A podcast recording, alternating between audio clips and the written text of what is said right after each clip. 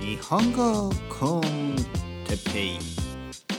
日本語学習者の皆さんをいつもいつもいつも応援するポッドキャスト。今日は語学留学について。日本語コンテッペイの時間がいつものように始まったよ。今日も皆さん元気ですか？僕は少し風邪気味です。いつものように。20分間の日本語リスニング。これのいいところは他のことができること。歩きながら走りながら運動しながらジムでエクササイズしながら料理をしながら掃除をしながら何をしながらでも聞けるポッドキャスト。便利な時代。テクノロジーのおかげで日本語の勉強ができる。はい。皆さんどうですか、えー、元気ですか？僕は少し風邪をひいています。ね？風邪をひいている、ね、風邪をひくって言いますね。変ですね。よく考えたら変ですね。風邪をひく。ねなんかプルみたいなね。風邪をひく。僕は風邪をプルしてしまいました。風邪をひいてしまいました。なので少しねうん。鼻水がね、えー、少し出てます。ね少し鼻水が出る。えー、まあ仕方ないですよね。こういう、えー、季節の変わり目、ね、もうもう春ですけど、えー、鼻ちょっとね鼻風なんていうのかな、まあ、とにかく風邪をひいてしまいました、ね、皆さんどうですか？皆さんは元気ですか？風邪をひいていないですか？今年はですね僕はよく風邪をひいてますね。本当に。今年はちょっと体調があまり良くないですね。いけない。これはいけないですね、えー、もう少し規則正しい生活をしなければいけませんね。規則正しい生活ね。例えばあもっとしっかり寝るとかしっかりと睡眠をとる、えー、早くねお早く寝て早く起きる。早寝早起き、ね、早寝早起きと言います。早く寝て早く起きること。ね、早寝早起き。早寝早起きをして、えー、3食ですね。3食。ね。朝昼晩。朝食。昼食。夕食。朝ごはん。昼ごはん。夜ごはん。ね。どっちでも大丈夫ですよ。朝食。昼食。夕食、ね、もしくは朝ごはん。昼ごはん。夜ごはん。しっかりと栄養のバランスが取れたものをね食べて、ね、お味噌汁、ね、味噌汁ご飯、ね、そして魚とかね。味噌汁ご飯野菜とかね。味噌汁ご飯卵。味噌汁ご飯。ね味噌汁はあの体にいいですからね。味噌汁。皆さん好きですか？味噌汁。ね。お味噌汁。味噌はね体にいいですよ。たくさんはダメ、たくさんたくさんあの食べ過ぎるとね塩分が高いですから。塩が多いですからえー、まあ朝朝だけとかね。朝と夜ぐらいはいいんじゃないですか？1日2回ぐらいはね、えー、味噌汁。味噌汁をね飲めば、えー、風邪をひかないかもしれない、ね、おかしいですね。でも僕は味噌汁をほとんど毎日食べ食べてるんですよね。風邪をひいてしまいました、ね、はい。えー、今日のトピックですね。今日のトピックは語学留学についてと言いましたね。語学留学。について、えー、皆さん留学という言葉を知っていますか？留学。ね。留学生。留学生。留学というのは普通ですね、えー、海外。自分の国以外の国、ね、例えば日本人にとってはアメリカとか。ねアメリカに留学する。アメリカの大学に行ったり、ね、アメリカのえー、語学学校、ね、英語の学校に行ったり、アメリカのまあいろいろな留学があります本当に。いろいろな留学ね、普通は留学というのはでも学生になることですね。勉強をすることですね。それを留学と言います、ね。えアメリカまあ高校高校高校生ね。留学生もいるかもしれない、うん、アメリカに留学。日本人にとってはですねよくあるまあ人気の留学先留学先留学の destination ですね。留学先としてはアメリカですね。まずアメリカ、えーそしてカナダ。オーストラリア。あとヨーロッパの国たち。まあやっぱりイギリスとかね。やっぱり英語圏が多いですね。英語圏。英語と英語圏というのは英語英語を話す国のことをね英語圏と言います。圏というのはあのエリアの意味ですね。英語圏が多いです。まあでも例えばフランスとか、ね、人気の留学先ですね。フランス。あとはまあドイツイタリアスペインとかはやはり少し少なくなりますね。それにあのイギリスとかフランスに比べると少し少なくなりますね。でもまだあのあもう、えーまだじゃないな。最近ではですね人気の場所もね多いですね。まあ、えー北米そしてヨーロッパ、ね、そしてまああのオーストラリアとかね、えーそういうところが人気ですね。で皆さんにとって皆さんにとってね皆さん、えー日本人以外の人にとってね日本というのは留学先としては多分ですね多分ああまりこうメジャーじゃないねあまりこうまあ例えば皆さんがねどこの国の人かによるんですけどやっぱりねあのどこの国の人でもアメリカとかねあとヨーロッパね、えーが留学先としては多いですよね。でも最近中国もね留学先として選ぶ人が多いですね。で日本はどうですか？日本は。もちろんねアジアの留学生にとってはね日本はあのあの昔からですね人気の留学先だった。でも、まあ、今はですねまあ旅行旅行者は増えてますね。旅行者は観光客は本当に多い。でも留学生はねまあまあ増えてますけどね。前前よりも増えてますけどあのあまり変わらないというか、ね、あまり変わらないというか。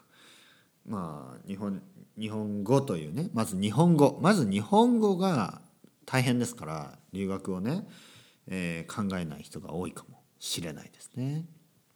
で今日のトピック今日のトピック語学留学についてですね。語学留学。語学留学というのは語学を勉強するための留学です。ね、例えば日本に、えー日本語の勉強のために行く、ね、留学をする。これを語学留学と言いますね。例えば日本人にとっては英語を勉強するためにイギリスに留学するとかね。英語を勉強するためにアメリカに留学をする。でそのことを語学留学と言います。語学留学。で語学というのはまあ分かりますよね。皆さん言葉を勉強すること。言語をね勉強すること。外国語を勉強することを語学と言います。なので語学留学というのは、えー外国語を勉強するためにするものですね。語学留学。で僕はですね語学留学僕自身は語学留学をしました。ね。僕はイギリス、ね、ロンドン、ね、イギリスのロンドンに語学留学をしました、ね、若い時に、ね、今よりももっと若い時に語学留学をしました、えー語学学校ね英語の学校に行って毎日毎日英語を勉強しました、ね、あのすごくねいい思い出です。僕にとってはすごく良かったと思います。ただですね時代は変わり時代は変わって今2019年、えー僕がロンドンに留学していた時とは随分世界が変わりました、ね。えー語学学習についてのね語学学習者にとっての世界が随分変わりました。例えばポッドキャスト。で僕が語学留学をした時はポッドキャストはすでにありました。ねすでにありました。でもね今ほどではない。今の方がもっともっともっとコンテンツが多いですね。例えばこの日本語コンテッペイとか。ね、えー日本語を聞くことができるポッドキャスト。ね、そして僕がね留学していた時はまだね YouTube がなかったですね。YouTube がまだなかったです。なので今では今はですね今では勉強する時に YouTube で外国語をねたくさん聞くことができる、ね、自然なあの外国語。例えばね皆さんがスペイン語を勉強していた場合スペイン語のねコンテンツはたくさんあります。YouTube にね。スペイン人の YouTuber もたくさんいます。ね。あとはメキシコ人とかね、えー、スペイン語を話す人たちの YouTuber とかねたくさんいます。ポッドキャスターもたくさんいます、ね、僕が留学をしていた時はまだ YouTube がなかった。なかったんですね。しかも、えー、ポッドキャストもなポッドキャストもまだまだ少なかった。チャンネルが少なかった。そしてですね今と昔が違うところ。今はですね iTalk とかそういうスカイプのレッスンがすごく多いですね僕自身も iTalk でですね日本語を教えていますで僕が留学をしていた時はそういうサービスはまあほとんどない多分なかったまだなかったですね。えー、スカイプ自体はありました。スカイプはありました。でも、ラングイッチエクスチェンジとかもあったかもしれない。でも、あの、サービスとしてですね、プラットプラットフォームとしてね、えー、iTalki のようなものはなかったですね。それで、えー、じゃあ今、今ですね、語学留学をする必要があるのかね、これについて少し話したいと思います。ね、皆さんがもし日本語を勉強する、ね、日本語を勉強したい。でそしてそのためにね日本に行く必要があるのかについてです。ね、日本に行く必要があるのか。皆さんが日本語を上達させたいんだったら日本に語学留学、ね、日本語学校。日本に行って日本の日本にある語学学校に通わなければ、えー、いけないのか。語学学校に通わなければね通わないと日本語を話すことが不可能なのか、ね、無理なのかできないのか、まあ、答えはですね僕の意見ですけど答えはですねそうとは限らない、ね、その必要はないかもしれない。おそらく日本に行かなくてもね、日本に行かなくても日本語の勉強をすることはできると今は思います。ね、今ですよ今。10年前はまあわからない。ね、10年前だと多分難しい。でも今は簡単です。今はすごくそれがね優しくできる。簡単にできる。ね、簡単に語学学習ができる。ね、自分の国にいながら留学をせずに日本に行く必要もなく、ね、日本に行かずに日本語を勉強することは絶対にできます。まず日本語コンテッペイを毎日聞く。毎日毎日毎日聞く。分からなくても大丈夫。何回も何回も何回も繰り返し繰り返し繰り返し聞く。少しずつ分かるようになってきます。絶対に少しずつですけどボキャブラリーは増えていきます。ね、皆さんが理解できる皆さんが分かる単語は少しずつ絶対に増えていきます。心配しないでください。少しずつですけど絶対に増えていきます。毎日毎日たくさん日本語コンテッペイを聞いてください。そしてそしてえー、愛登記でね愛登記で僕とかまあ他の先生でもいいですけど僕僕の方がいいですなぜかというと、えー、皆さんは僕の声に慣れてるし、ね、僕僕のことを楽しい人だと思ってくれているんであれば、ね、僕のレッスンを受けてくださいそして、えー、僕とね話せば僕にもお金が入るし、ね、皆さんも日本語が上達するし、ね、お互いいいですよね いや本当本当これは本当に皆さんのためになるし僕のためにもなるしよろしくお願いします。そして、えー、そうやって語学勉強することができますね。自分の国にいながら。じゃあ日本に来なくてもいいのか？日本に行く必要が全然ないのかといえばそれはそれでまた違うと僕は思うんですね。なぜかというと日本に行けば、ね、日本に行けばとか日本に住めばもちろんですね、えー、文化を知ることができる。友達ができる、ね、いろいろなメリットがあります。ねえー、日本に住むということは日本語が学べる日本語の勉強ができるということだけではないんですね。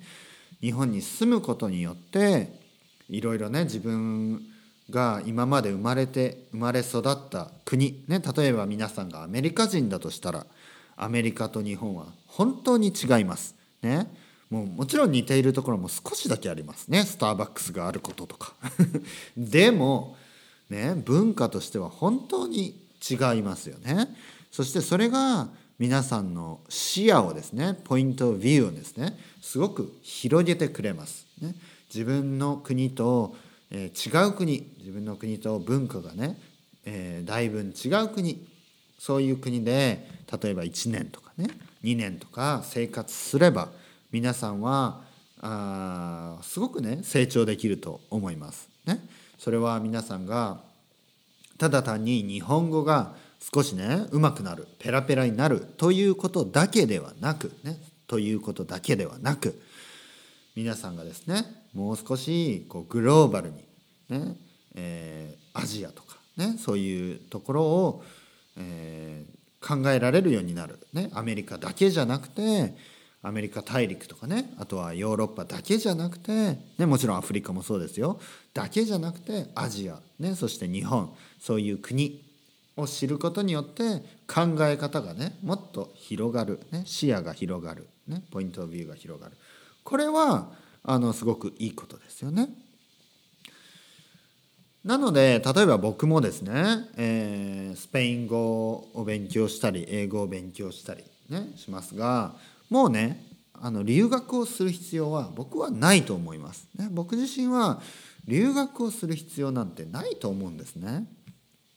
その語学学習のためにね語学学習のために留学をする必要は僕はないと思います。